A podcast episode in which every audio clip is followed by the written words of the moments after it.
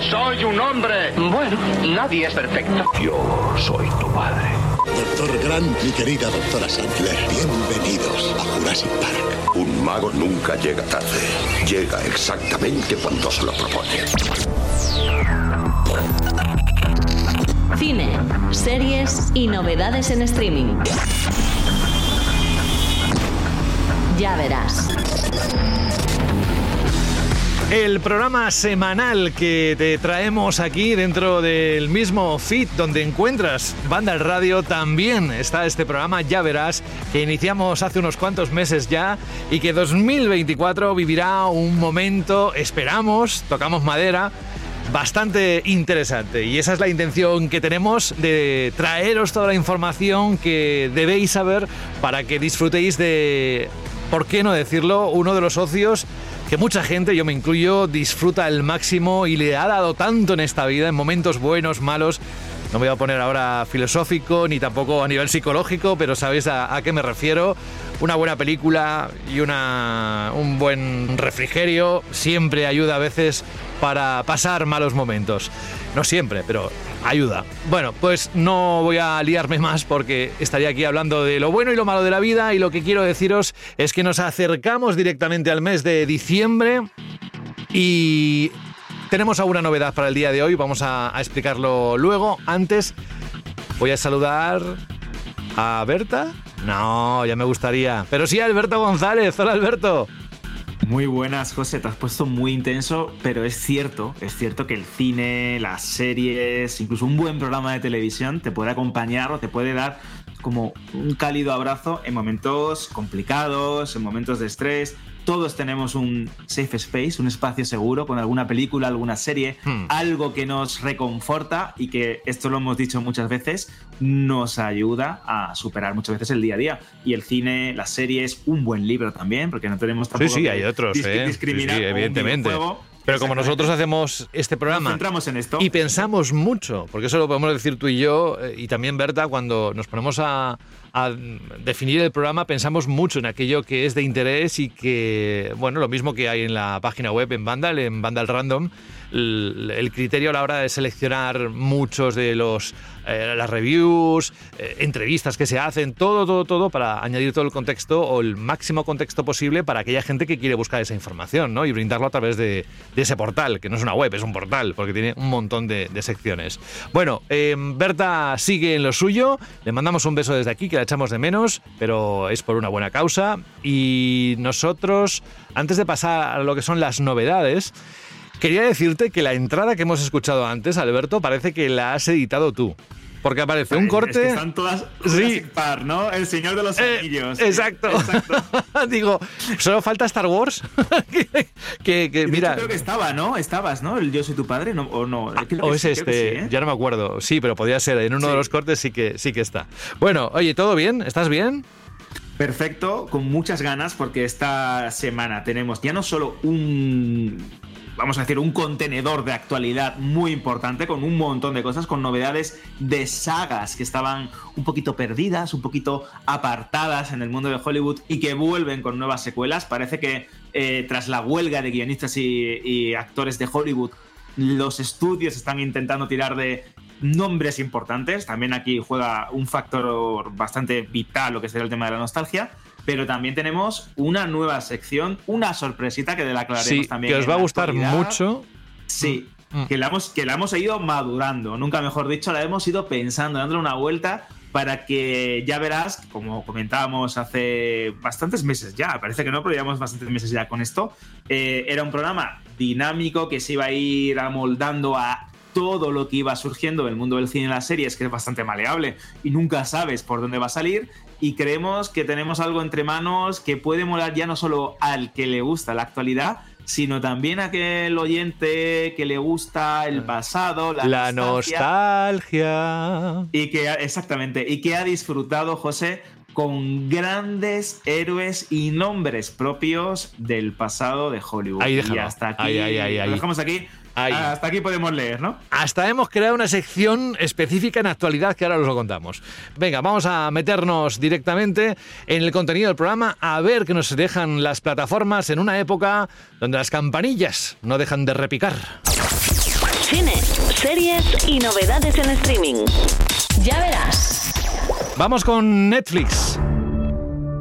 Y una serie coreana, porque hoy nos vamos a ir a Corea, vamos a quedarnos ahí durante lo que contemos de Netflix. Primero vamos con esto que se llama Sweet Home.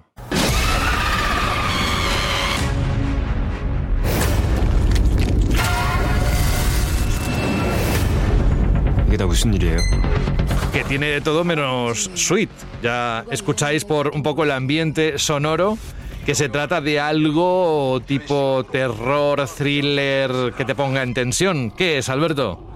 Pues Netflix arranca diciembre con el retorno el mismo día 1 de diciembre, marcado en el calendario ya, de unas de sus series de mayor éxito, porque estamos hablando de Sweet Home, uno de los grandes pelotazos, yo creo que con mayúsculas, de 2020. También nos pilló justo en el famoso año de la pandemia del coronavirus.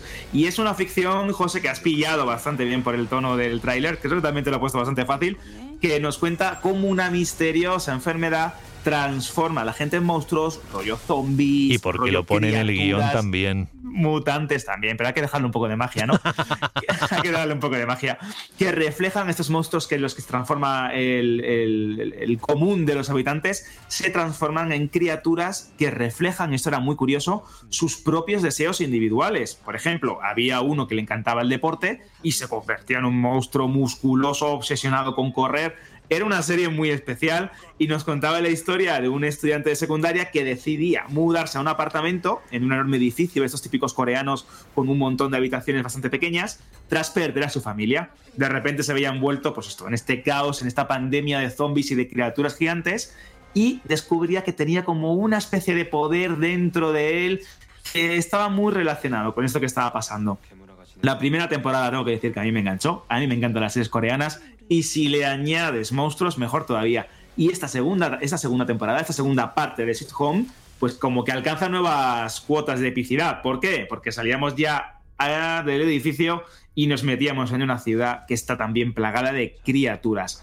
¿Por qué es un éxito? Pues mira, te lo voy a decir, José es un éxito y es un gran pelotazo porque sí se estrena la segunda temporada, pero es que ya ha sido renovada por una tercera. Así que esto es una gran apuesta de Netflix de cara a tener una nueva serie coreana que tiene muchísimas y de hecho no nombramos todas las que llegan porque hay mucho K-drama, mucho, hay de todo, en, el catálogo de Netflix y esta es una de sus grandes, grandes, grandes apuestas junto al juego del calamar y otras que van a llegar los próximos meses. Así que eh, estar también atentos, amantes de Corea del Sur, porque vienen, se vienen curvas y esta serie tiene pinta de ser uno de los grandes puntales en esta apuesta por la ficción coreana.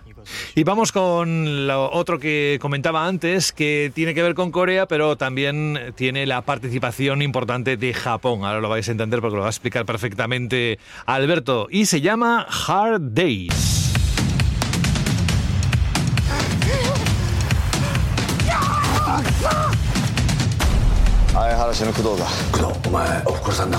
Recuérdame que me vaya a Corea a unas vacaciones tranquilas, porque vamos, por las producciones que sacan, me dan ganas. Oye, no, necesito un paraíso donde tenga un descanso mental. de, hecho, José, estaba, estaba, pensando, digo, es que las facturas técnicas, el nivel de producción y el volumen de producción de cine y series en Corea del Sur es impresionante. Muchas veces eh, tenemos a Japón como un gran país de origen en cuanto a términos de calidad de cinematográfica y es cierto que producen algo muy interesante, pero es que Corea del Sur en los últimos 15, 20 años se ha puesto las pilas, incluso también de antes si vamos al cine clásico, pero es cierto que como que ha dado el salto, como que la gente consume más este tipo de contenidos y las plataformas, como comentábamos, apoyan también este, este, nuevo, este nuevo nicho, esta nueva beta que explotar. De hecho, esta, Hard Days une tanto Japón como Corea del Sur porque hablamos de un remake en clave japonesa de una película coreana que se estrenó en 2014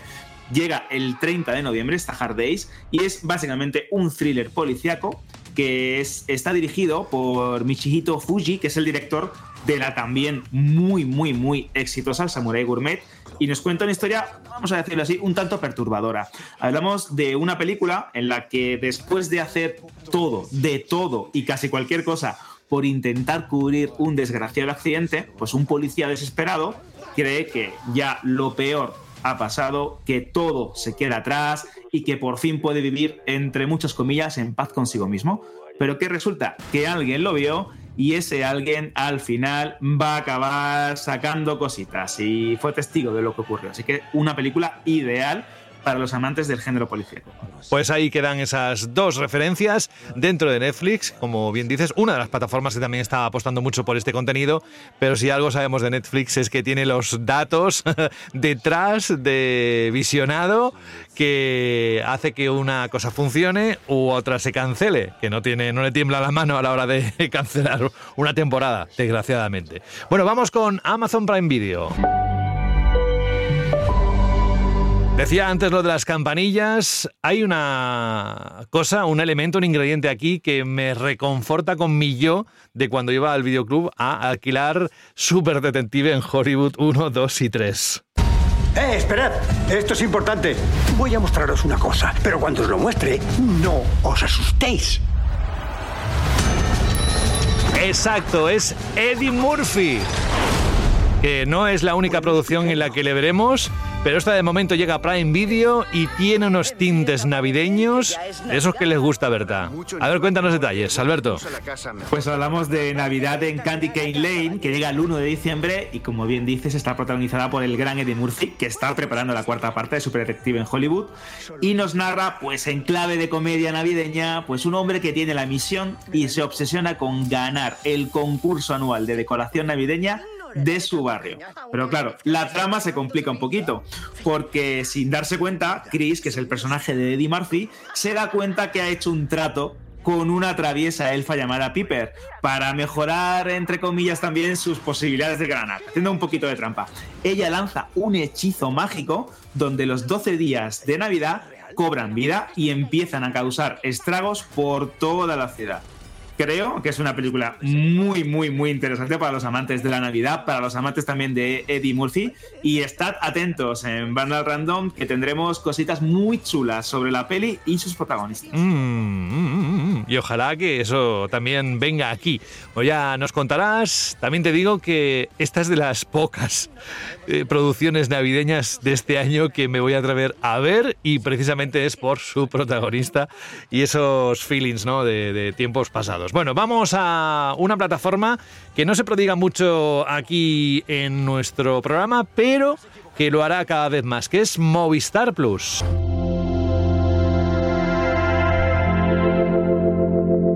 ¿Os suena la serie Fargo?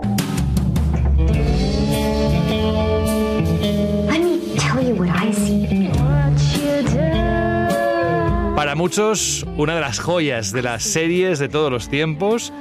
Y algo ocurre, ¿no? En Movistar Plus para que salga en nuestro programa. Pues exactamente, llega la quinta temporada de Fargo, que se estrena el 29 de noviembre en esta plataforma.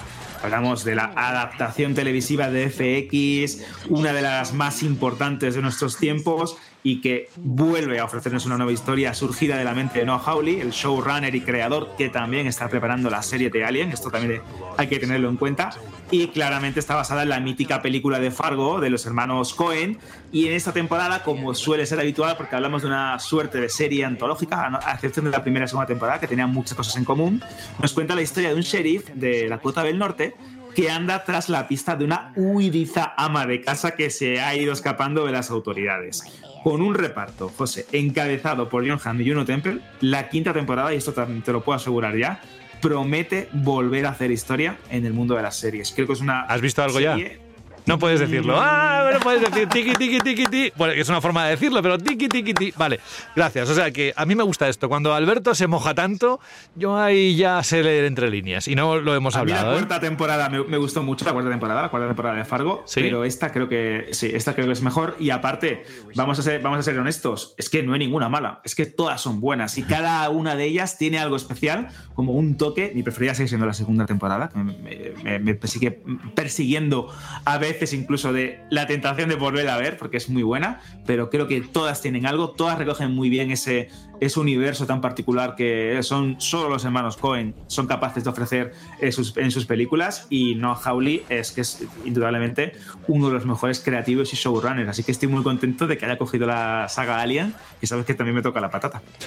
Oye, si cuando aparece una producción de estas nuevas de Disney, que aparece pues como esa mm, campanilla o bueno, una estela, una estrella que va pasando por el paisaje, sube al castillo, lo transforma y tal. Si lo ves dos o tres veces en una misma sesión porque te gusta mucho, ¿estás mal? Yo diría que algún problema tienes. Bueno, que me gusta mucho la animación. Uh, no lo sé. Vamos a un mediometraje, porque esto es algo muy especial en el que tiene como protagonista, entre otros, a John Travolta. Se llama El Pastor. Solar Charlie Delta, emergency, calling all channels. Come in. Multiple instrument failure. Electrical failure. Fuel status critical. Hemos dicho mediometraje, dura poquito y no es muy habitual. ¿Qué contiene El Pastor? Pues hablamos de una película dirigida por el director de Capax, esta película con de Kevin Spacey tan particular, y es la historia de Nochebuena, como un piloto de combate, como habéis podido escuchar en el tráiler, regresa a su casa tranquilamente, pero empieza a perder todo el control del avión, todos los instrumentos, todo el panel de control del avión empieza a fallar. Y claro, está en mitad del océano. Necesita literalmente un milagro para poder aterrizar de forma segura. Es una película cortita, es un mediometraje, como bien has dicho, y cuenta con un reparto, además de John Travolta, por, encabezado por Ben Radcliffe. Es una película navideña, también podemos considerarla, porque hablamos de Nochebuena, y creo que merece la pena invertir 40 minutitos. Lo podéis tomar como los típicos episodios. Nada, un viaje de casa al trabajo de vuelta. Exactamente o incluso en el autobús o donde estéis, en el metro. Esto es una película que os va a recordar muchísimo eh, a lo que eran las historias de Más allá del límite, cuentos asombrosos, eh, todo este tipo de, de, la, eh, de Twilight Zone, todo ese tipo de películas o, perdón, de series que recogían capítulos individuales en forma de antología. Pues este, este este sentimiento lo tiene esta El Pastor. Pues dejamos ahí Disney Plus con El Pastor y nos vamos a algo que no será porque no lo he dicho veces en el programa en las últimas ocasiones, pero qué ganas. Los caballos lentos, los slow horses de Gary Oldman, vuelven en su tercera temporada. Si no habéis visto esta serie, por favor, darle una oportunidad, porque para mí es una de las mejores de los últimos años. Acabemos rápido. Tengo subordinados a los que intimidar. Estoy ocupado. En la ciénaga nadie lo está. Venga al grano. Un equipo del MI5 va por libre. Y tiene a Standish como rehén. ¿Cuál es el plan? Además, hablando con amigos y demás, coincidimos mucho. Incluso a veces en, en, Twitter, en redes sociales, hay gente que la está descubriendo ahora y se están impresionando de, de, la calidad del, vamos, el reparto y sobre todo lo dinámica que es cada, cada capítulo, ¿no? Cada historia que cuentan que en realidad son historia de espías. A ver, ¿cuándo se estrena? Y danos toda la información que necesitamos, por favor. Pues estás ansioso, estás ansioso. La ¿Yo? temporada. ¿Por qué lo has notado? Te imagino ya poniéndote el mood, ¿no? De espías como el personaje de, de Gary Oldman, con esas gafitas, ese pelo.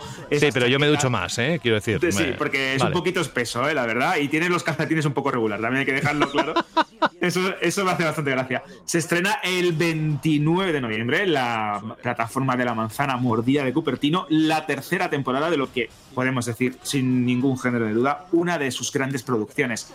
Es cierto que somos muy pesados aquí Ya Verás, diciendo que la calidad de las series de Apple TV Plus son muy buenas, que eligen muy bien, pero es que es cierto, es que esta historia de espías, que es muy realista, a veces incluso tangible, podríamos también destacar esto, nos cuenta hasta qué punto funcionan de verdad y sin ningún tipo de exageración, aunque obviamente es una ficción. Las administraciones que se encargan de velar por la seguridad de las naciones, cómo funcionan los espías de verdad. Es decir, esto no es una película de Misión Imposible como las de, que protagoniza Tom Cruise saltando y con explosiones y con un montón. No, no, no. Esto es algo más eh, urbano, más tangible, más sobre el terreno. De verdad que si la primera temporada era buena, la segunda para mí es mi preferida. La crítica dice que esta tercera temporada de, de Slow Horses es posiblemente la mejor porque ya refina de tal manera la fórmula que lo lleva al límite. Y de hecho es que una serie o un producto o una película con Gary Oldman siempre, siempre, siempre tiene ese plus de, de calidad. Un poquito un toque premium. Y es verdad que Slow Horses es una de las mejores series de Apple TV Plus. Pues ya está, no lo podía decir yo mejor. Vámonos, dejamos el streaming, nos vamos a la gran pantalla, vamos a Iba a decir a sacar el carnet, no sé si todavía hay cines que. Yo creo que sí, ¿no? Al menos de, de estas tarjetas de fidelidad. creía- sí, yo creo que ibas a decir, José, el carnet de jubilado, ¿no? Por descuentos. Sí, claro, tú quieres ir al cine por dos euros, ¿no? Los mira, martes, los mira, Alberto que voy para Málaga. ¿eh? Vamos a primero a la intro que nos gusta tanto y que quieras o no, aunque te resistas, la estás cantando por dentro y lo sabes.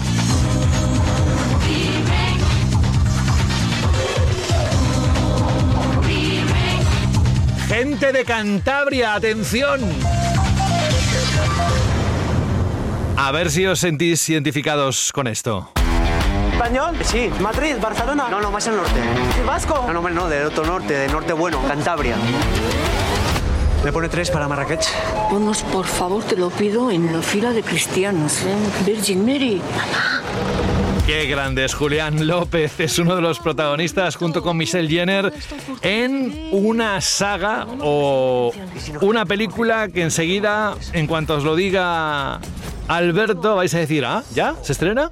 Pues hablamos de ocho apellidos marroquíes, la tercera entrega de esa saga iniciada por ocho apellidos vascos, que sigue siendo la película más taquillera en España, una auténtica locura, es ese fenómeno que yo creo que lo cambió todo, eso fue, recuerdo, colas y colas y gente totalmente loca viendo la película, varias veces incluso, con esa secuela que fue ocho apellidos catalanes, que tampoco funcionó nada mal, Mm. y de hecho, esta, sí, no está igual de buena, es cierto, no es igual de buena, pero bueno, está ahí. Mira que yo vivo aquí ¿eh? y no me hizo algún tanta gracia. tenía. Pues esta ocho apellidos marroquíes se estrena eh, en diciembre, este fin de semana en, cines, y promete por lo menos eh, recordar al público por qué también aquí en España hacemos muy, muy, muy buenas comedias. De hecho, tenéis en Vandal Random un making of de cómo se hizo la película, porque tiene una historia bastante curiosa detrás, porque esto era un proyecto que iba a ser otro, otro film diferente, pero revisaron el guion, se dieron cuenta de que tenía el ADN de la saga Ocho Apellidos y la cambiaron por completo para estrenarla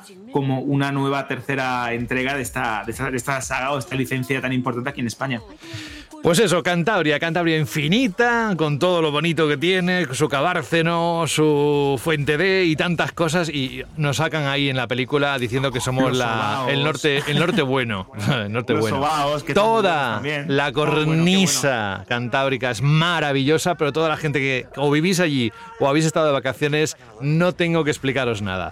Y sí, los sobaos, las quesadas, bueno, lo típico de cada, de cada zona. Venga, vámonos a Noche de Paz, que, diciembre, si está aquí, esto se tiñe de rojo y verde. Pero aquí hay un elemento que distorsiona lo que es esa imagen navideña, tranquila, porque es que lo dirige ni más ni menos que John Gu. A ver, ¿qué? Cine de acción seguro, además lo escuchamos de fondo. Cuéntanos. Pues claro, hablamos de el experto, del maestro del cine de acción que revolucionó Hollywood en los años 90 con ese cara a cara, por poner un ejemplo. Y hablamos de una película de acción clásica protagonizada por Joel Kinnaman, que es el protagonista también de Para toda la humanidad, para que os hagáis una idea. Y presenta la historia de un padre atormentado que observa totalmente impotente cómo su hijo fallece en un tiroteo, el típico tiroteo desafortunado entre dos bandas, pues al final acaba falleciendo en su hijo. Os podéis imaginar que lógicamente va a acabar consumando su venganza por la fuerza. ¿Y cómo? Pues pegando tiros. Tenemos una película de John Woo otra vez, con todos sus ingredientes, que llega a las salas de cine. Y tenemos algo más antes de ir a Godzilla que nos Pues tenemos- ofrece sí, la cartelera. Un montón, un montón de películas, José, porque eso es una auténtica locura. Tenemos Llegó a mí con Anne Hathaway, sobre todo de noche, que es un drama noir de cine negro con Lola Dueñas, que me encanta Lola Dueñas. También tenemos el estreno de esa película que has citado, que es Godzilla Minus One. Ponme Mira, el tráiler. Sí, Alberto, este soy yo volviendo de las fiestas de cómo me he puesto.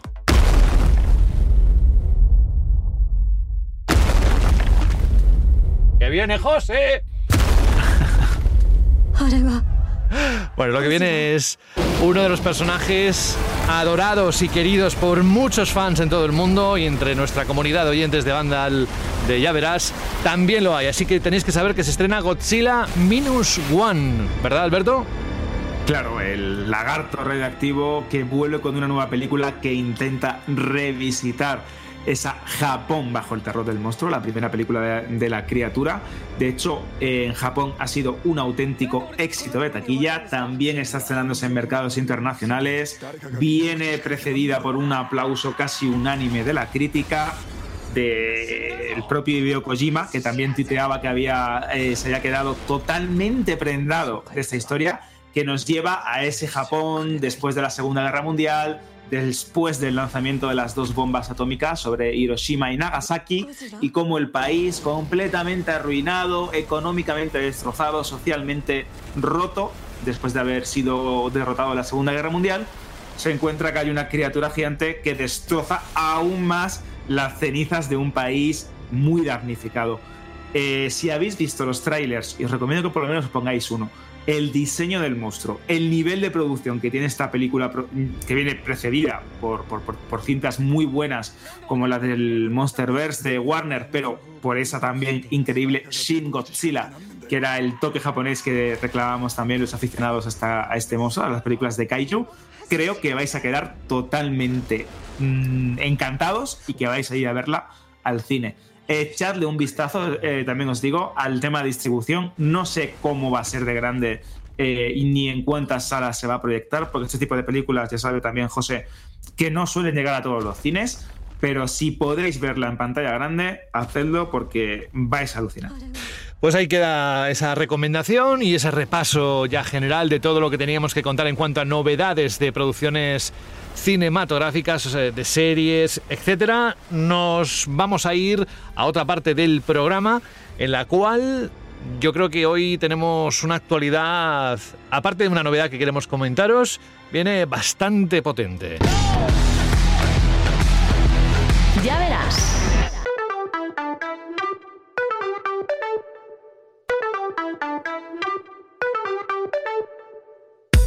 Sabéis que en cada edición de Ya Verás hablamos mucho de Marvel, sobre todo en esta sección, en actualidad, porque es que es un constante generador de noticias, lo que es esta empresa. Y claro, como generadora de noticias, hemos tomado una pequeña decisión, a ver si os gusta. Y quiero que la explique rápidamente Alberto, porque creo que tiene sentido. Claro, imaginar por un momento lo que es cubrir la actualidad del mundo Marvel o del mundo DC. Cada día, cada semana hay grandes titulares, grandes noticias, rumores, casting, filtraciones. Entonces, para facilitar un poquito más la cobertura y evitar que esto se convierta en una especie de monotema de héroes, hemos dicho, de agruparlas en una sección que se va a llamar, José. Capas y mallas. Pero será dentro de actualidad, ¿eh? no habrá una sintonía especial ni nada, simplemente que sepáis que al final de cada bloque de actualidad que hacemos en cada edición de Ya Verás, eh, le dedicaremos un tiempo, el que haga falta, depende de los titulares que se hayan eh, generado, a lo que, dice el título, que son capas y mallas. Es para entendernos y para que no siempre empecemos con noticias de Marvel, que, bueno, cuando sea un bombazo, un hitazo, evidentemente aparecerá en primer lugar. Vamos con una polémica que tiene tiene más de política, geopolítica, mm, que con lo que es la interpretación, la creación o el séptimo arte. Tiene que ver con el culebrón que se ha generado con Scream 7, no precisamente porque le vaya mal a la saga, sino todo lo contrario, que hemos visto cómo ha hecho un resurgir y, está teniendo muy buena aceptación. Lo habéis escuchado a Alberto contarlo aquí en Ya Verás, pero es que la protagonista, Melissa Barrera, eh, parece ser que la han despedido por unas declaraciones a través, creo, de una red social en la que se posicionaba de una forma que no ha gustado a los que deciden quién está y quién no está en la película. Nos lo va a contar ahora Alberto de forma un poco más detallada. Sí, sí, es que ha sido el gran culebrón de la semana. Hablamos que Melissa Barrera, que era la gran protagonista de la saga Scream, de este revival con dos entregas de 2022 y 2023 que se han convertido en éxitos de taquilla impresionantes, que han revivido de hecho la saga Slasher y la pasión por los slasher en otras productoras, ha sido despedida de forma fulminante por los creativos y responsables de la saga de estos asesinos en serie. La actriz ya no va a aparecer en la película, esto hay que dejarlo claro, y Spyglass, que son los productores de esta película, han decidido prescindir de ella de forma fulminante y sin ningún tipo de reinserción futura tras que la actriz se posicionara a favor de Palestina en redes sociales. Y, aquí viene lo, lo más importante, criticando al Estado de Israel y llamándolo colonizador y genocida. Y entonces en Hollywood directamente ha sido acusada de antisemitismo y ha generado un terremoto bastante importante.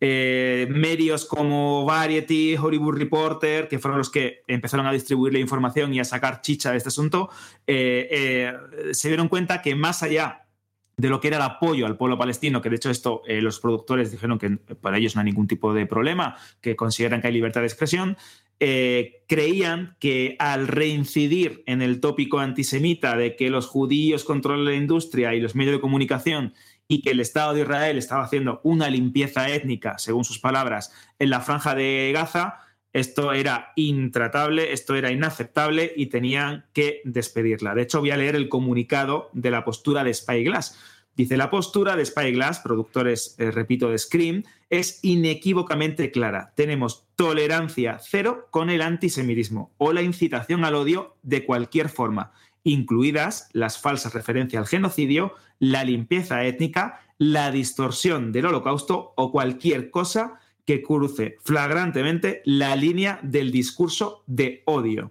Claro, para ellos, Melissa Barrera estaba incidiendo en discursos de odio en Internet y esto ha sentado como un auténtico terremoto en Hollywood porque justo tras este despido, Gina Ortega, que es la otra gran protagonista de la nueva saga Scream, que es de hecho la hermana Carpenter, también de las hermanas Carpenter de la ficción de Melissa Barrera, ha dicho que abandona Scream 7, pero no no por este asunto de Melissa Barrera y su apoyo a Palestina o las críticas contra el Estado de Israel, sino porque a nivel de agenda y a nivel de calendario está tan, tan, tan comprometida con la segunda parte de Beetlejuice o con la segunda temporada de miércoles en Netflix que no puede compatibilizar su agenda con la séptima entrega de Scream. Claro, esto es como cuando montas un circo y te crecen los enanos, que es que se les va juntando los problemas a los productores de Spyglass, porque hace unas semanas, esto no lo comentábamos aquí, pero también es cierto que los directores de las dos anteriores películas de Scream también abandonaron el proyecto y tuvieron que contratar a un director pues casi de, prisa y, corriendo. ¿Qué significa esto? Pues que a nivel creativo la película a día de hoy es un Cristo se dice que se está reformulando el guion, que se están aprovechando ciertas partes, pero claro, cuando tus dos protagonistas y la tercera parte de la trilogía que estabas construyendo con ella desaparecen, una despedida y la otra abandonando el barco, ¿qué ocurre? Que tienes que buscar nuevos protagonistas o nuevas estrellas. Recordáis que nuestra queridísima Cindy Prescott, la Neve Campbell, la gran estrella de la saga Scream, no estuvo en la anterior secuela por problemas creativos y de salario. Y parece que ahora van a intentar, vamos a decirlo así, tentarla para que regrese a la saga e intentar enderezar este proyecto que parece que está eh, condenado al, al, fracaso antes de que se estrene. Hay un montón de problemas también con el guion, hay una serie de rumores que decían que ellos esperaban que la película se iba a estrenar en 2025, pero que tras la huelga de actores y guionistas de Hollywood, con este despido, esta salida, este problema en la dirección y en el guion, pues cruzan los dedos para que llegue a, buen puerto. Las intenciones de Spyglass y de Paramount, que también distribuye la película, es que en principio en primavera puedan empezar a rodar e intentar estrenarla en 2025, pero yo creo que eso está bastante complicado. Y ya no solo eso, es que también todo este tema del conflicto de Israel, la franja de Gaza contra Hamas, está generando un cruce de declaraciones bastante polémico en Estados Unidos y muchos estudios están cuidando mucho la imagen de, lo que se dice o lo que se deja de decir, de lo que dicen sus estrellas o del posicionamiento político que puedan tener cada una de ellas en este ámbito, porque hay como un fantasma de lo que se suele decir una caza de brujas para algunas actrices y actores que están posicionándose a favor de lo que sería pues, la creación de un Estado de Palestina un auténtico galimatías, José, en el que, como bien has dicho, entra política, entra, eh, bueno, un auténtico jaleo. Sí, lo que no tiene que ver con... Pero da igual, ¿eh? la industria, en este caso, eh, es muy llamativo precisamente porque es una industria muy seguida por millones de personas en todo el mundo, pero lo mismo lo es lo que está pasando en aquella parte del globo terráqueo. Bueno, esto daría incluso para un cineforum, porque tiene muchas aristas, pero aquí no, evidentemente, en esta edición de Ya Verás, nos vamos a limitar a contaros lo que está pasando. Es el primer titular, evidentemente el más importante que queríamos compartir con vosotros. Vamos con otro que tiene que ver con The Crown, que os anunciábamos la llegada de su sexta temporada a Netflix, pero contra todo pronóstico, parece que está fracasando en audiencias. ¿Qué está pasando? Pues la verdad es que nos ha pillado a todos por sorpresa, porque los, los seis primeros, perdón, los primeros episodios de la, sexta temporada, la, última temporada de la serie, parecía que se estrenaban con una pompa real, con un montón de fanfarrias, como cuando llega un monarca, ¿no? A, su palacio o a su, o a su país. Eh, bueno, una auténtica, una auténtica parafernalia, porque Netflix sabía que es, de hecho sigue siendo uno de sus grandes productos, una de sus series estrella, la quinta temporada batió récords, pero es que esta sexta temporada se ha metido un batacazo de audiencias histórico.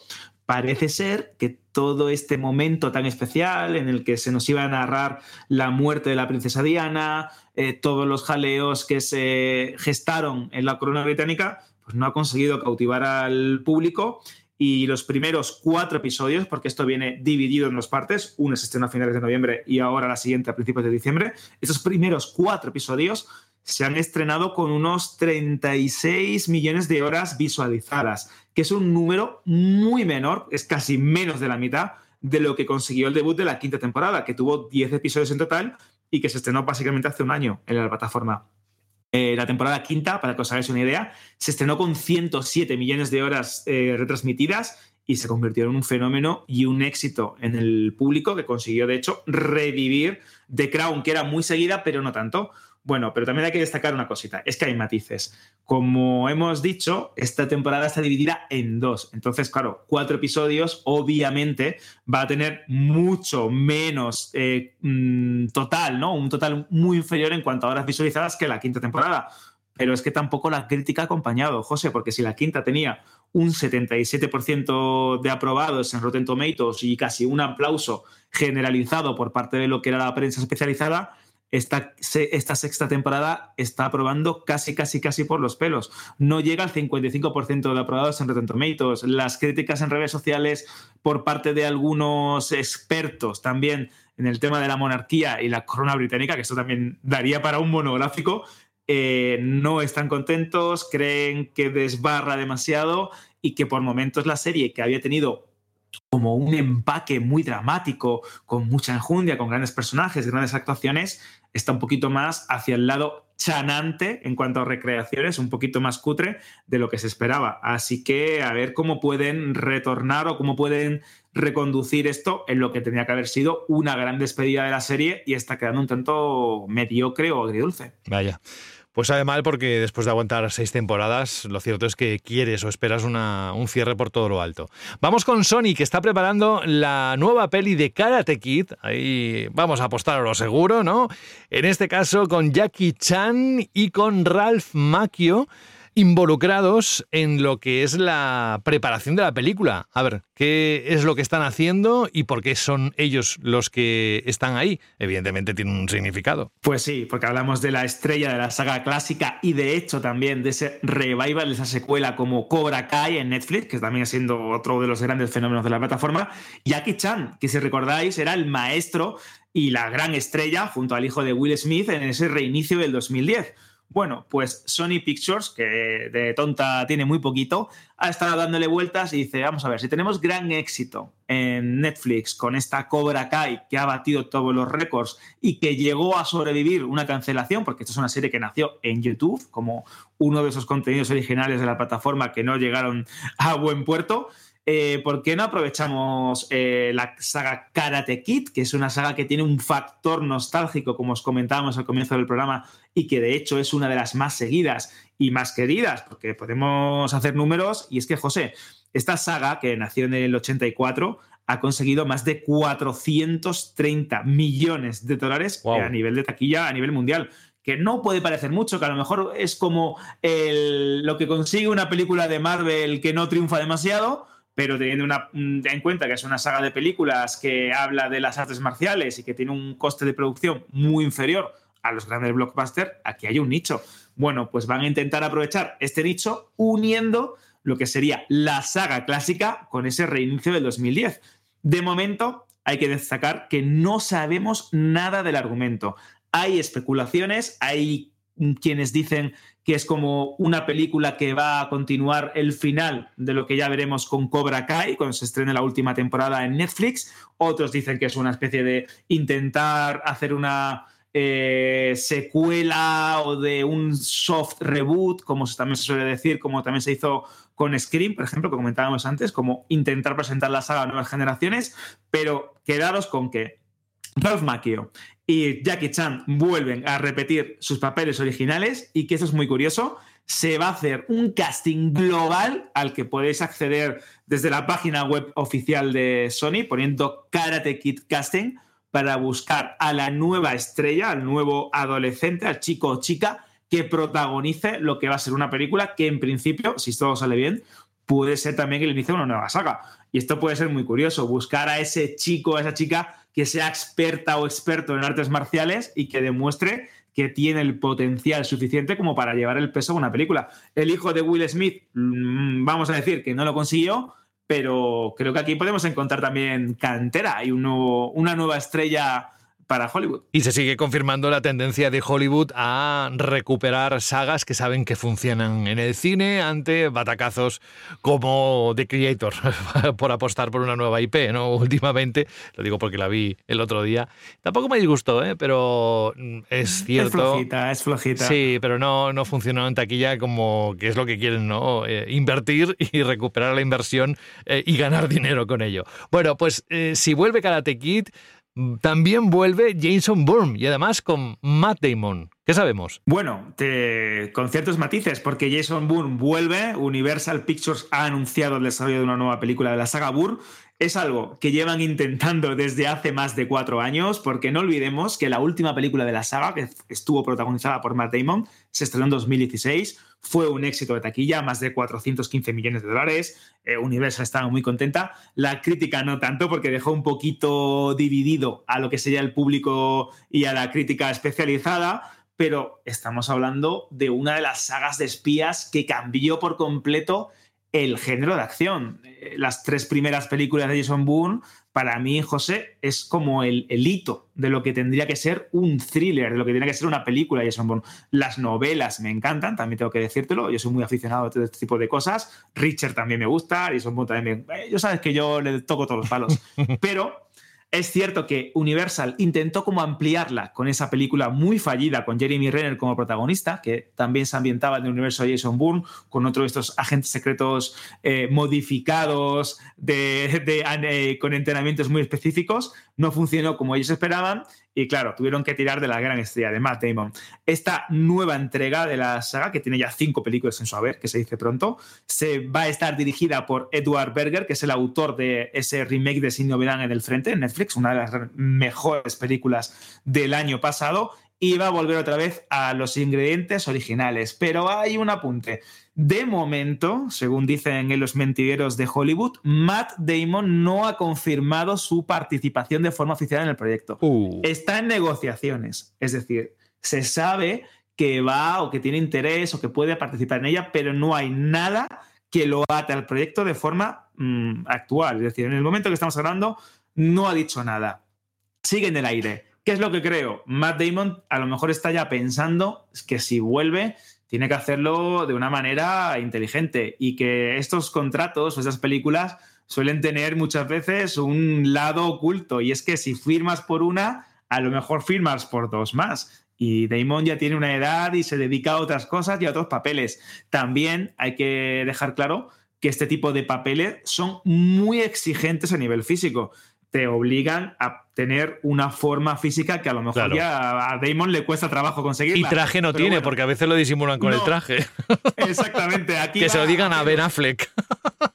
Exactamente. De hecho, en la última película de Boone, él salía literalmente de torso desnudo, dándose de hostias en mitad del desierto. Así que yo creo que se lo está pensando bastante bien. Pero bueno, sea como sea, Boone va a regresar y esto demuestra que, como bien has apuntado, José, Universal, los grandes estudios saben que las sagas siguen teniendo rédito, que sigue teniendo éxito. Y esta Jason Bourne es una muy importante para toda una generación de espectadores. Y antes de meternos en las capas y mallas, ya sabéis la información relacionada con los superhéroes, Marvel, DC, lo que haya, cada semana, vamos con una producción con la que empieza muy fuerte Prime Video el 2024, nada más estrenarlo, lo vamos a tener. Y además, este thriller, atención, va a interesar mucho a aquellos y aquellas que nos gusta Black Mirror. ¿Por qué? Porque hablamos de Foe o Foe, enemigo, que es el esperado thriller de ciencia ficción con este nombre me cuesta mucho pronunciarlo. Decía un oyente. Fuá, tenía que ser. me encanta. Fuá, ¿cómo va a ser esto?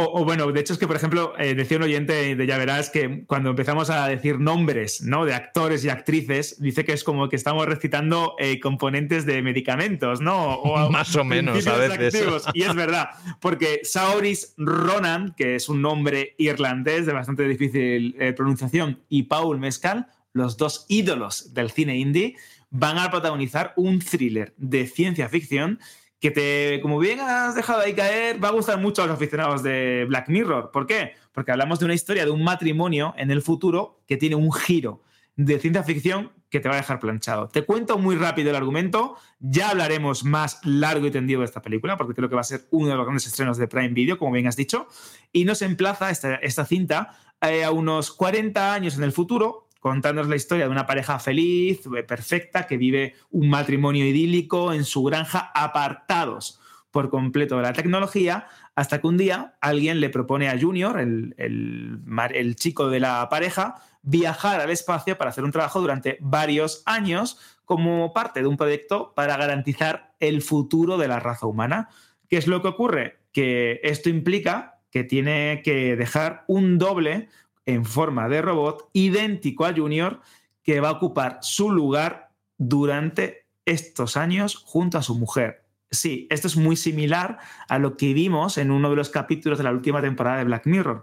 Así que creo que este thriller que va a mezclar historias sobre el matrimonio, sobre lo que sería una crisis, sobre la eh, transhumanización, eh, creo que puede funcionar, puede ser muy interesante y teniendo en cuenta quién está implicado, que también hablamos que eh, Garth Davis es el director de la película y que esto está basado en una conocida novela del autor de Estoy pensando en dejarlo, creo que aquí los amantes del thriller, de la ciencia ficción, de estos dos grandes actores y actrices, tienen una película a la que tienen que echarle cuentas. Se estrena el día 5 de enero del 2024, justo al comienzo del año, en Prime Video. Gracias, Alberto. Y ahora para acabar la sección de actualidad, hoy en Capas y Mallas, vamos con el único titular que forma parte de esta subsección. Dice Marvel que Anya Taylor Joy podría encajar perfectamente en los cuatro fantásticos, ¿no? Sí, pero el papel que podemos imaginar creo que va a sorprender a más de uno.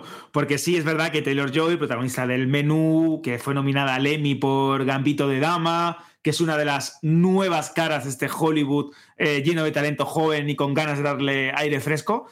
Eh, resulta que sí, que puede aparecer en los Cuatro Fantásticos y de hecho los de Kevin Feige quieren que dé vida a la villana y al antagonista del film. Eh, hablábamos hace unas semanas que Pedro Pascal iba a ser Red Richards, que Javier Bardem iba a ser Galactus, ese gran villano del universo Sí, de Marvel. sí. Pero es que Marvel Studios quiere que esta actriz dé vida a Estela Plateada, Silver Surfer, que va a tener un giro en esta reencarnación, porque en los cómics es un chico y aquí quieren convertirlo en una mujer. Quieren convertirla en la heraldo de Galactus, que es como el embajador de este ser que devora planetas y eh, se alimenta de su energía. Esto ha generado otro terremoto en el fandom de Marvel, porque dicen, pero vamos a ver, ¿por qué tiene que ser una mujer? ¿Por qué no la utilizan para que sea Sue Richards, ¿no? La, esposa de eh, Red Richards en la, película. O no, no, pues no. Marvel quiere darle eh, un girito a Norrin Rat, que es el, el, este de piel plateada, el más famoso de los heraldos de, heraldos de Galactus. Y vamos a ver cómo lo plantea. Sí hay otro rumor y es que dicen que Vanessa Kirby, que está en la actualidad por eh, interpretar a Josefina en la película de Napoleón de Ridley Scott, que cada vez le están dando más palos en cuanto a, en cuanto a la crítica, va a ser eh, la chica invisible, Sue Richards. Y Joseph King, que también lo comentábamos la semana pasada, el actor de Stranger Things, iba a dar vida a Johnny Storm, el hombre, la antorcha humana, y uno de los protagonistas de, de Ver, Yvonne Moss eh, Barrach, iba a ser Ben Grimm, la cosa. Aquí hay muchos rumores. De momento también tengo que dejar claro que no han confirmado nada de esto, estos casting o estas filtraciones. Sí es cierto que venían de fuentes que ya en el pasado habían dado la tecla. Así que yo me inclino a pensar que esta película de, dirigida por Matt eh, es bastante probable que haya escogido ya a sus actores, porque en principio debería estrenarse como muy tarde en 2026. Y si no empiezan ya a anunciar casting y a preparar cosas, les pilla el toro. Largo, pero eh, es lo que ha dado de sí. Mm, la actualidad. Si los titulares os han quedado cortos después de todo lo que hemos, los minutos que hemos invertido en repasar, que ha sido unas cuantas cosas, eh, lo que ha ocurrido en esta industria, ya sabéis que siempre vuestro bote salvavidas es el que se llama Bundle Random, donde no solo hay la, lo que hemos contado, sino muchísimo más que a poco que os interese este mundillo y otros, ¿vale? ¿Cómo lo defines tú? Que siempre te lo pregunto. ¿Bundle Random es para la gente que le gusta? El cine, las series, la televisión y la cultura nerd. Eso, o la cultura friki. Yo soy uno de los frikis de que consulta esa información. Nos vamos a un nacimiento de otros héroes, pero que nacen desde la nostalgia y desde las ganas que ha tenido este equipo de Ya Verás de mm, tocar un poco los feelings, la fibra sensible, recordar aquellos momentos que nos hicieron amar el cine por la razón que sea. La sección se llama Héroes de VHS toda una declaración de intenciones. ¿eh? Cine, series y novedades en streaming. Ya verás. ¿Te vienes con nosotros al videoclub?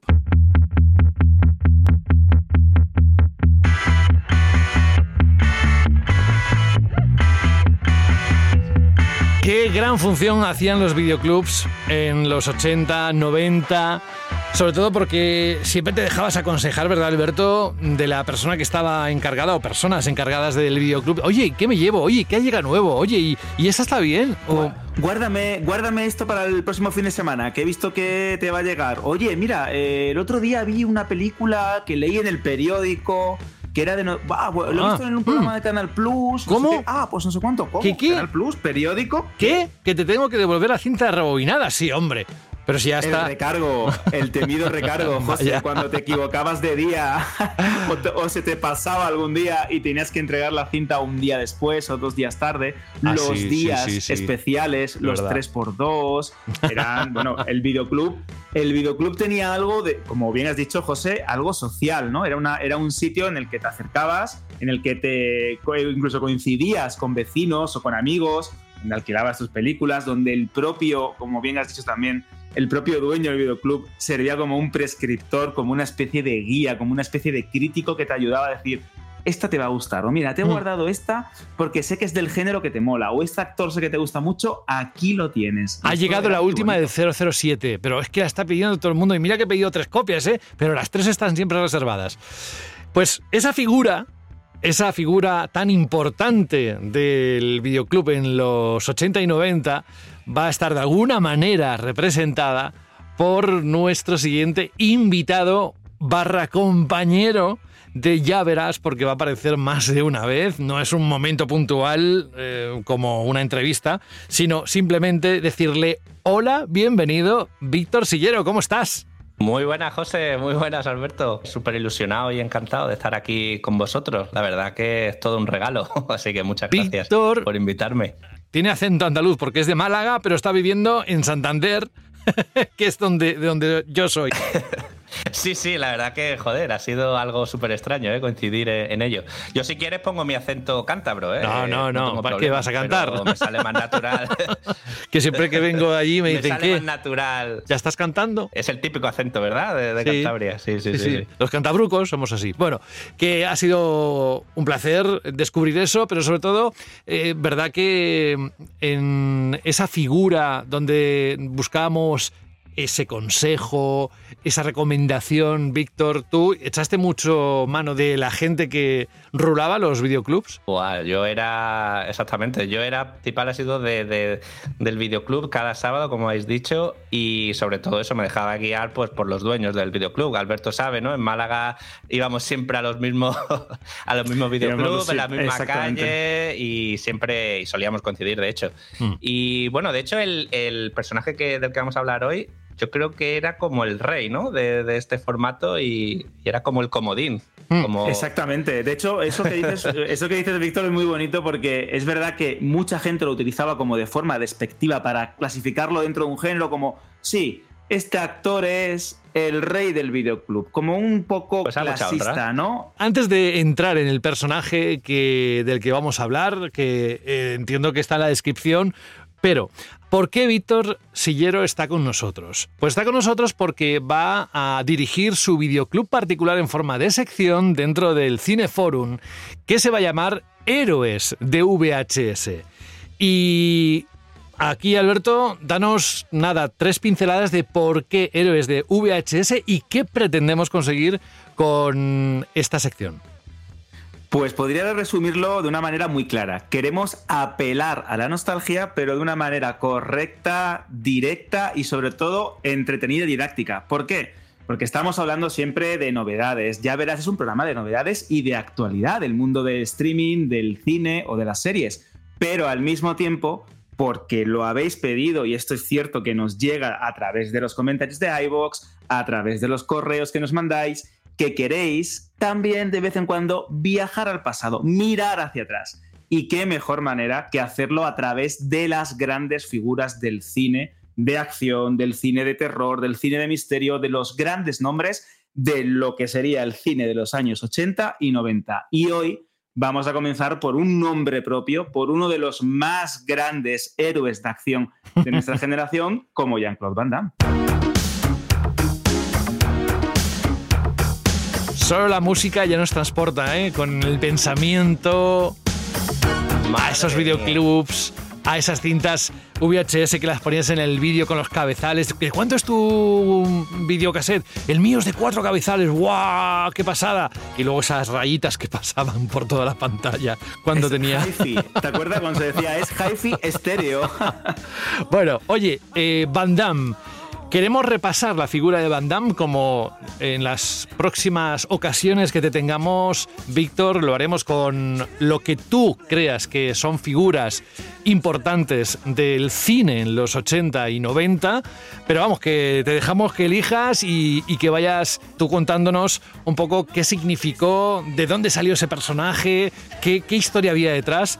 Así que cuando tú quieras estamos bien pendientes de saber quién era Van Damme y cómo consiguió llegar a lo más alto, eh, erigirse como el rey del VHS o del videoclub. Pues sí, vamos allá. Vamos a iniciar un viaje hacia la nostalgia, como habéis dicho. Y si queréis empezamos un poquito con ese pequeño Jean-Claude Van Damme, eh, cuyo nombre real realmente es Jean-Claude Camille François Van Berenberg. No había nombre más largo. Hombre, no me extraña que se a- pusiera Van Damme Claro, nombre artístico bien elegido. Madre bien mía, elegido. pero qué bueno que Schwarzenegger no se quedaba atrás, que a día de hoy Ya. nadie sabe escribirlo, sabe escribirlo bien. ¿eh? Eso es cierto. El, y bueno, el pues- corrector, el corrector Joder. ayuda mucho. Madre mía, sí, sí, sí, sí. Y bueno, vamos a viajar, si queréis, a Bélgica, concretamente Bruselas, en los años 60. Aquí el pequeño Jean-Claude, eh, vamos a decir que era un chavalillo que sufrió incluso cierto bullying. ¿eh? Era un chaval delgadito, con gafas, tímido, muy retraído, muy bajito. Y bueno, los, pues eso, los niños se metían con él. Y él tenía un gran ídolo que era Bruce Lee. Y esto fue pues el desencadenante para iniciar su afición a las artes marciales, que Alberto ha dicho muy bien que era o ha sido uno de los grandes héroes de, de la acción, pero es que también ha sido un gran héroe de las artes marciales, que no solo se queda en, el cine de acción, su, legado. Y pues bueno, empezó, como hemos dicho, en karate y a partir de los 12 años ya empezó a mejorar su físico, ya empezó a levantar pesas. Y bueno, si queréis vamos a viajar un poquito Hay más. Una cosa antes de que sigas eh, un poco en orden cronológico de su edad. Hay algo que me llamaba mucho la atención de Jean-Claude Van Damme y era su flexibilidad. Era un hombre súper elástico. ¿Eso se le ocurrió o ya le vino como talento natural? Sí, buen apunte, José, porque la verdad que es que cuando empezó el karate, el profesor vio que tenía bastantes habilidades en eh, las artes marciales, pero le faltaba un factor imprescindible, que era pues su eh, apreciada elasticidad y flexibilidad, que como sabéis todos, lo que más viene a la cabeza de Van Damme es sus imposibles. Y esto Exacto, lo, ¿no? ese- Esa lo imagen desarrolló- icónica. Sí, eso lo desarrolló gracias a- al ballet, que, que se apuntó poco después de apuntarse a karate. Ujú. Eh, Efectivamente, sí, sí. Y la combinación de esas dos eh, disciplinas, pues dio lugar a lo que hoy conocemos. Eh, eso, eso fue el inicio de, de Van Damme, básicamente. Luego ya, eh, bueno, en Bélgica empezó a ganarse un, cierto renombre, ¿no? Consiguió varios títulos de. Olympia, eh, abrió su propio gimnasio, pero a pesar de ser conocido localmente, por así decirlo, él pues aspiraba a algo más, ¿no? Entonces decidió vender su gimnasio y se fue para Estados Unidos a perseguir ese sueño americano, como han hecho pues básicamente todas las estrellas, ¿no? De, de Claro, te iba a decir exactamente que hay muchos paralelismos con la carrera de Schwarzenegger. Obviamente, Schwarzenegger es verdad que tuvo grandes éxitos en el mundo del culturismo y esto le abrió la puerta Sí. o le, permi- le permitió ¿no? llegar a Estados Unidos con cierto nombre y con cierto peso, por lo menos en el ámbito deportivo. Pero es que estamos hablando de principios de los años 80 y Van Damme cuando llega a Estados Unidos llega con poco dinero, unos 8.000, 9.000, 10.000 dólares en el bolsillo y creo que lo pasa bastante mal. Es decir, tiene bastantes penurias a la hora de encarrilar Sí, sí, su carrera, sí. ¿no? Es que también, bueno, has dicho Schwarzenegger, pero incluso también se asemeja un poquito a, a Stallone, ¿eh? a lo que llegó a pasar Stallone antes de conseguir sus primeros proyectos, por así decirlo. O sea, que son actores que empiezan desde la nada, básicamente. Y se construyen su propio legado poquito a poco. Y como bien dices, Alberto, allí en los Estados Unidos, pues empieza a dedicarse a lo que va consiguiendo, eh, repartidor de pizzas, taxista, lo que iba consiguiendo para pues, tener un poquito de dinero y ganarse la vida. Y aquí en el 84 eh, empieza ya un golpe de suerte y es que conoce a otra leyenda del VHS, eh, que es Chuck Norris, ni más ni menos. ¡Toma! Ese- Es, sí, que esto sí, es sí. increíble, es que esto es impresionante. Es decir, conoce a Chuck Norris y le hace como de sparring, ¿no? Como de, de, de asistente. es, ¿no? eso es. muy fuerte. Sí, su entrenador. Sí, podríamos decir que es como su padrino, ¿no? Su, su, sí, su coach, ¿no? Su, su gran. sí, exactamente, su figura paterna. Efectivamente, eso es. Y bueno, y aquí, pues gracias a Chuck Norris, eh, aparece incluso en una peli suya, una de las más míticas de Chuck Norris, que es la de Desaparecido en Combate, que tiene varias secuelas, de hecho, hace como ex. Y a partir de aquí ya, pues empezamos la, la carrera eh, ascendente de, de Van Damme. Ya en el 85 consigue su primer papel de cierta relevancia una serie, una peli, perdón, de, de culto ya de, de las artes marciales del serie, de la serie B, más bien de la serie B, no, de la serie ya casi C o, o Z, o Z, ¿no? Sí, Podríamos sí, decir. Sí, sí, sí, una peli que, que es una especie de karate kid eh, cutre, por así decirlo, pero que, oye, mostró las habilidades de Van Damme, que hace de villano y hace un karateca soviético.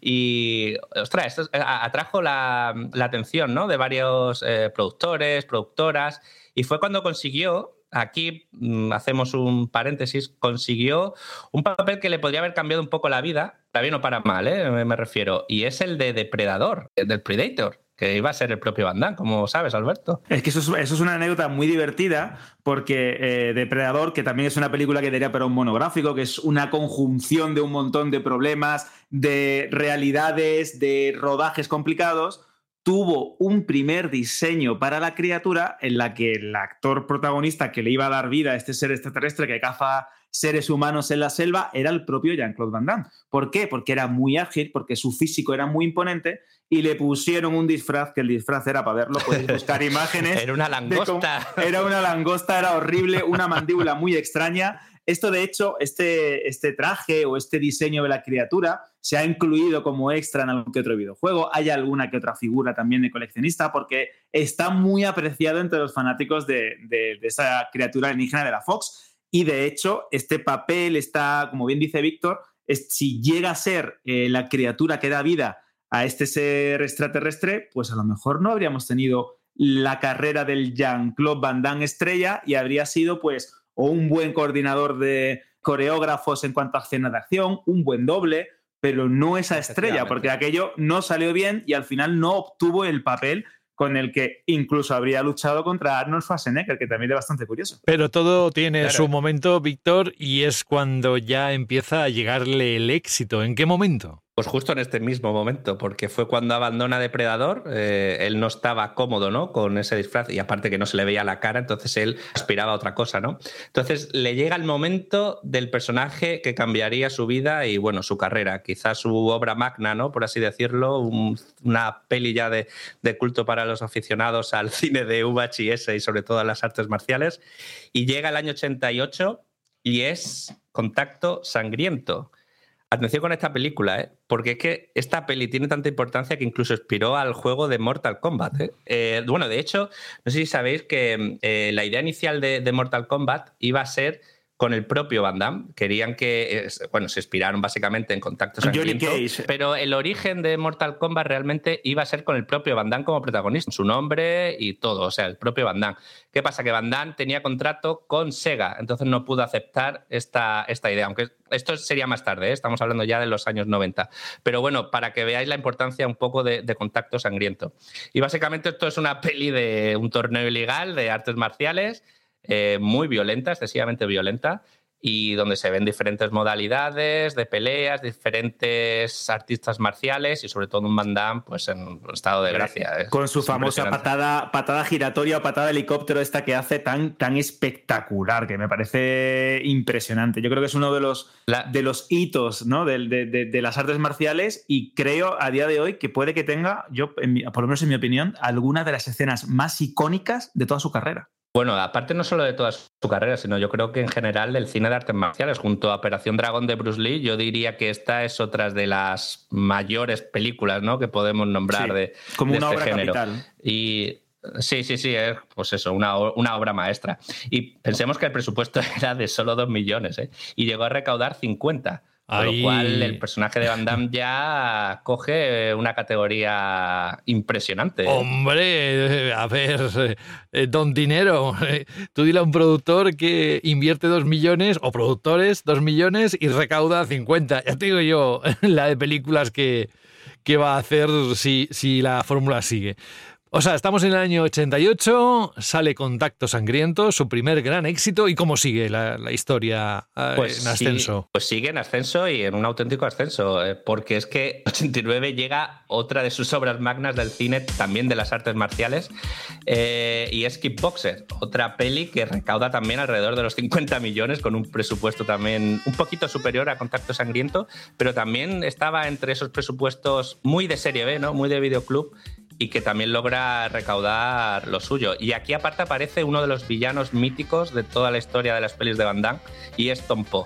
Este luchador, ¿no? Eh, con ese aspecto tan terrorífico y, sí, y, a la vez sí da miedo. Que esta peli se ha parodiado mucho, ¿eh? Es una peli que, bueno, a día de hoy yo creo que el meme más recordado de Van Damme es esa escena donde borracho en un bar empieza a bailar el bailecito que todos hemos intentado imitar en las discotecas, ese baile imposible que a mí siempre me ha flipado y yo creo que a día de hoy es la imagen más, más recordada de, de, Van Damme. Y era con esta eh, música, ¿no? De fondo.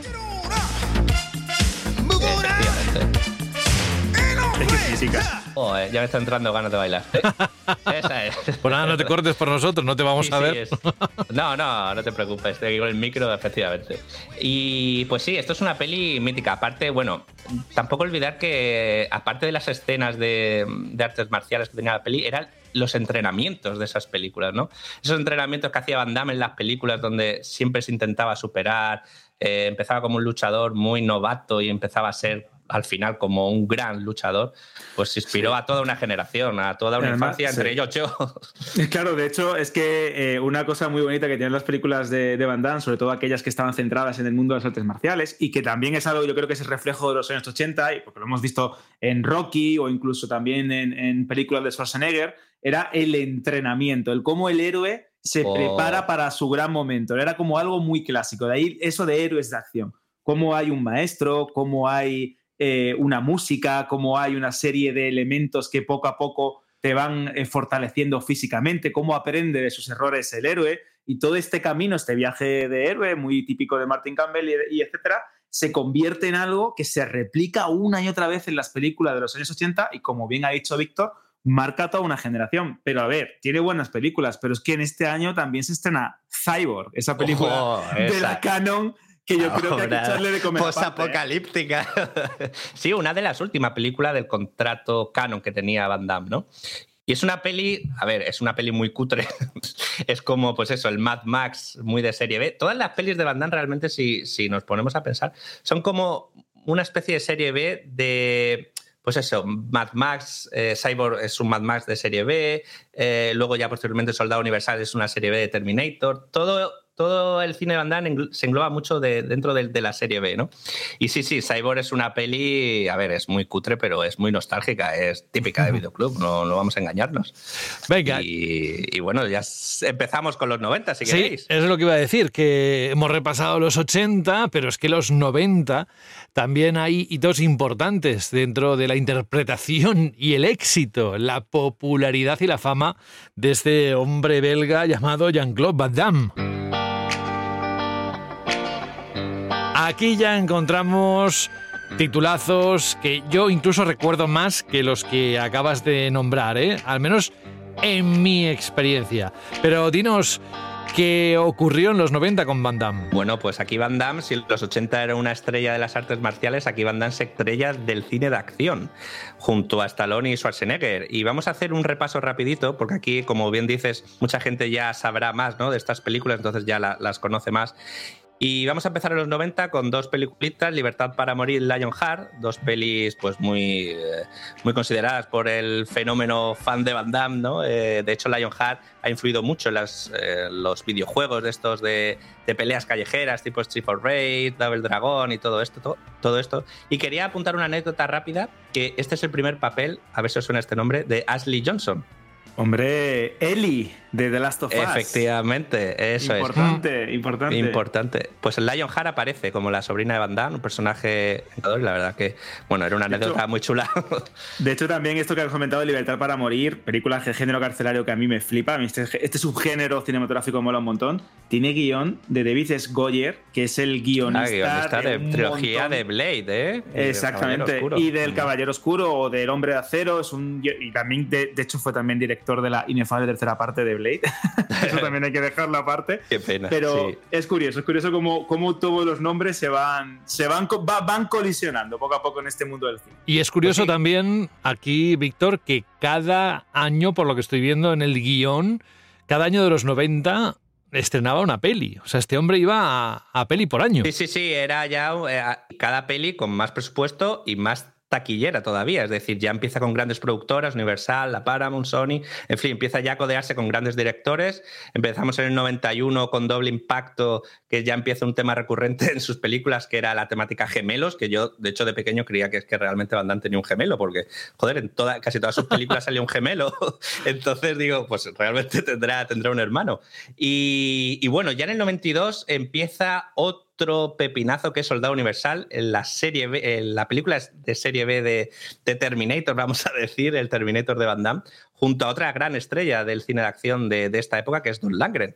Esto es un mm. pepinazo que también fue súper taquillera. Yo supongo que tú, José. Sí, sí, esta me acuerdo perfectamente y la de doble impacto también. Es que a partir sí. de aquí, todas las que vas a decir me suenan todas. No es que me suenan, las vi todas. Sí, sí, sí, yo creo que toda población mundial eh, amante del cine ha visto estas películas. Y sobre todo la siguiente que voy a reivindicar siempre, que es Blanco Humano, del gran director, que yo sé que a Alberto le encanta este tío, que es el genio y magnífico John Woo, el artesano de cine de acción. Yo con él entrego cuchara porque me parece espectacular. De hecho, en la primera sección del programa hablamos de que se estrena ahora su nueva película, La Noche de Paz. Sí, que creo, claro, eh, y es que este señor, como comentábamos antes, cambió por completo la manera de hacer cine de acción en Hollywood. Eh, cara a cara puede ser su mejor exponente. La película que yo creo que, que lo representa mejor. Misión Imposible 2, es verdad que a lo mejor dentro de la saga parece la más floja, pero también tiene su sello de autoría. Este tío es genial. Yo, a mí me encanta. Y sus pistolas, sus palomas y sus cámaras lentas son las mejores son las mejores y aquí Blanco Humano pues demuestra eso, ¿no? Es con la, su primera película, ¿no? Hollywoodense, ¿no? Venía de The Killer y, y Hard Boiled y aquí con Van Damme pues se marca este, que yo creo que incluso ha inspirado, fíjate tú, a John Wick, ¿eh? Es una peli que, que ha, sentado las bases del cine de acción norteamericano de los años 90.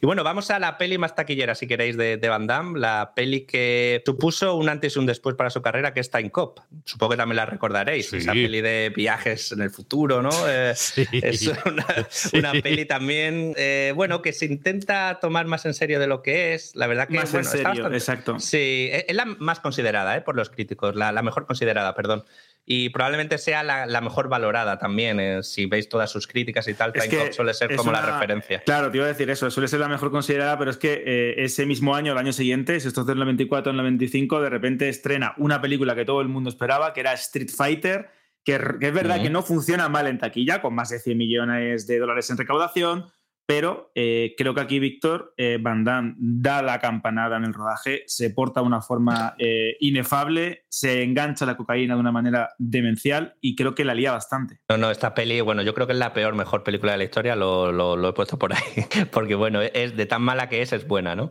Y sí, la, verdad que Van Damme aquí ya empieza su coqueteo con las drogas, ¿no? Que no es la peli donde más enganchado estaba, ahora vamos a ver, pero sí es verdad que aquí empiezan unos problemas tremendos, ¿no?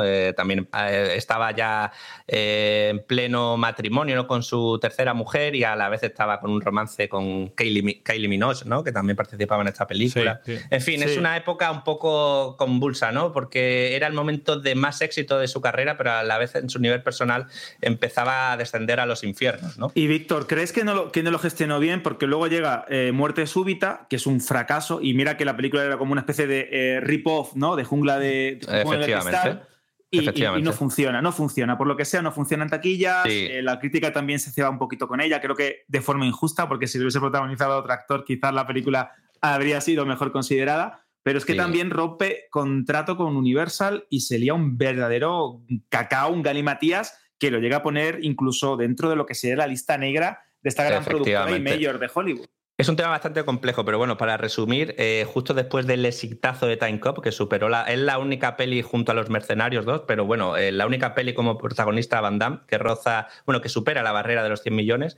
Y justo después de este pepinazo en taquilla, le ofrecen un pedazo de contrato de tres películas más, porque Universal hizo con Van Damme Muerte Súbita, Time Cop y Street Fighter, y le ofrecen tres pelis más que cobraría 12 millones por películas, pero claro, el ego de Van Damme aquí estaba infinitamente alto y él pedía 20. Quería cobrar al, igual que, estrellas como Jim Carrey, que era el actor mejor pagado de, esa época, ¿no?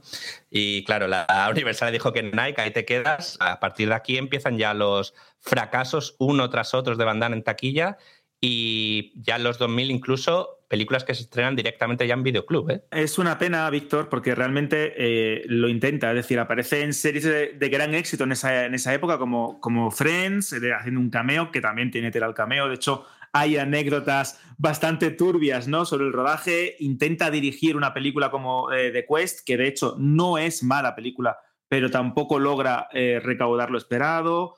Y ahora es como el momento más trágico ¿no? de la vida de Van Damme, porque se le detecta que sí, efectivamente, tiene una enfermedad, que tiene un, tiene un grave trastorno bipolar y todas las películas que estrena, una detrás de otra, esto es increíble, todas son fracasos. Es, decir, desde el 97 a cerca del 99, principio de los 2000, Van Damme es eh, sinónimo de que si sale de una película, lo más seguro es que no funcione en taquilla. ¿Cómo pasa del éxito más absoluto a la miseria? En lo que sería la cartelera. Y es una pena. Es una pena, sí, porque la verdad que, bueno, no hace malas películas.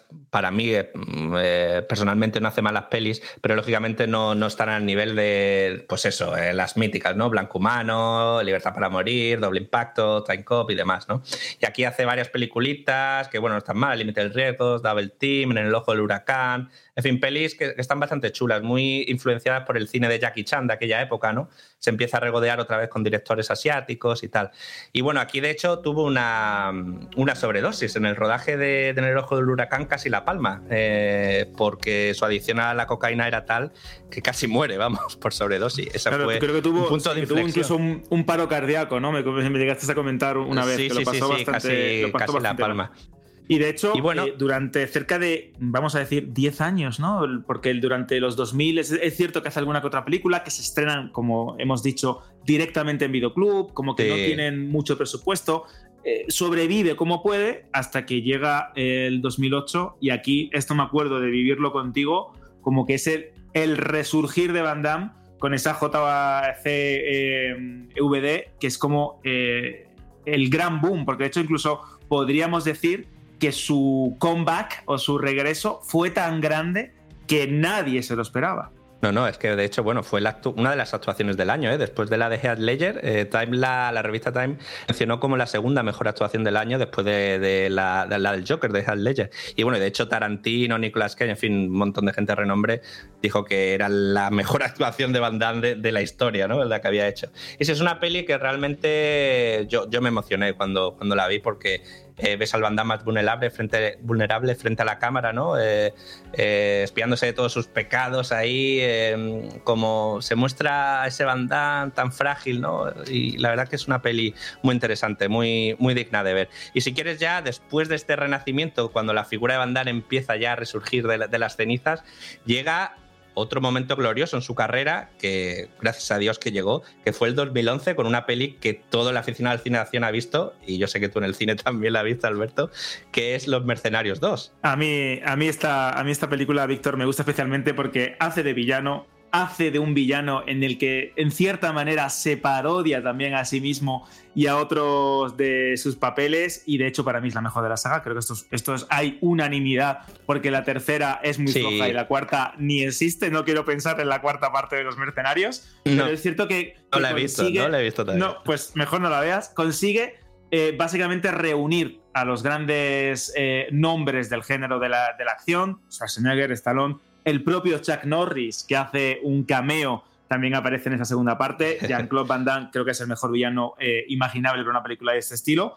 Y Jen Pillen, ¿eh? última- Va- Vaya nombrecito, no, no, se, Vaya- no se vaya nombre. estrujaron lo- no se estrujaron los sesos, ¿eh? Vaya nombre, y de hecho durante, durante mucho tiempo había rumores, ¿no? Que como que Sí. iba a regresar como un Como gemelo, que un hermano hermano, gemelo. gemelo, para seguir con esa, con esa coña o ese gag recurrente a lo largo de su carrera. Luego, esta última etapa ya con Soldado Universal, con Regeneration, con Six Ballets, eh, Juego de Asesinos. Juego de Pues bueno, asesinos. vamos a decir que son películas olvidables en su mayoría, pero que por lo menos demuestran que estaba ahí, ¿no? que, que- que había vuelto para quedarse y que estaba haciendo eh, buenos papeles.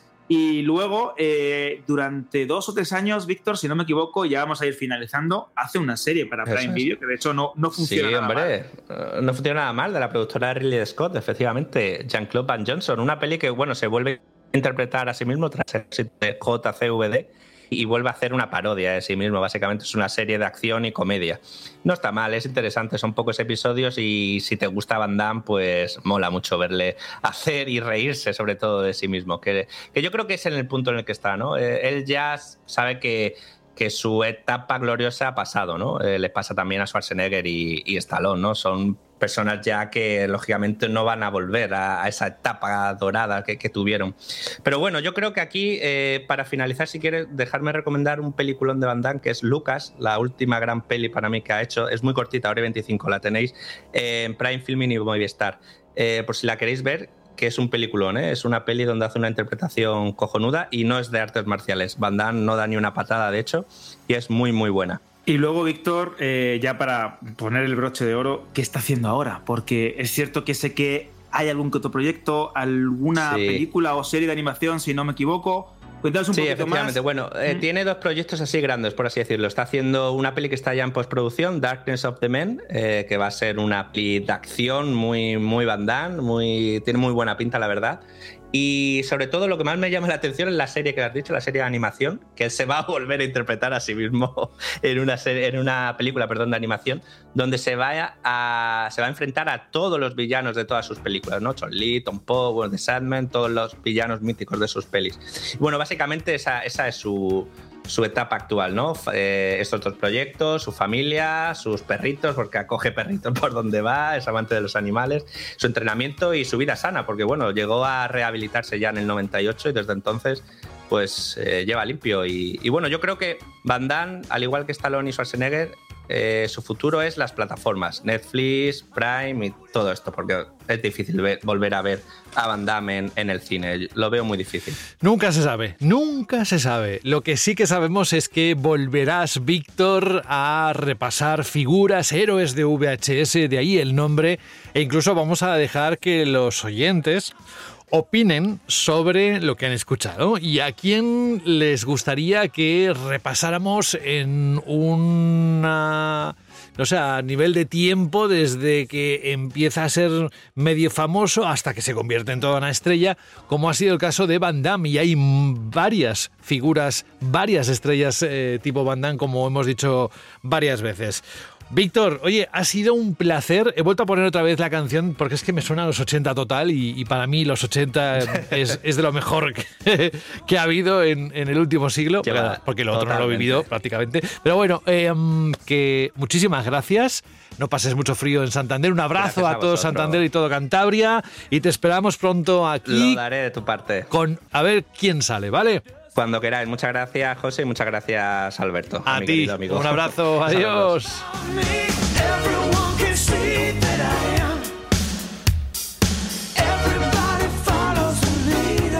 Aquí ya lo dijimos, feelings, feelings, feelings, ¿eh? Totalmente. Pero toca el momento de la despedida. Nos vamos. Ha sido un programa más completo porque hoy hemos estrenado alguna que otra cosilla y que no dejéis de escucharnos para seguir siendo sorprendidos con novedades, ¿eh? Ya estamos en diciembre casi. Bueno, Alberto, ¿te has pasado bien? Yo me lo he pasado genial. Vaya programa más cargadito, lleno de héroes de acción, de películas míticas, de un viaje a la nostalgia, de un viaje también a la infancia para muchos de nosotros que nos hemos criado con estos grandes nombres del, del cine en la pequeña pantalla y en la pantalla grande.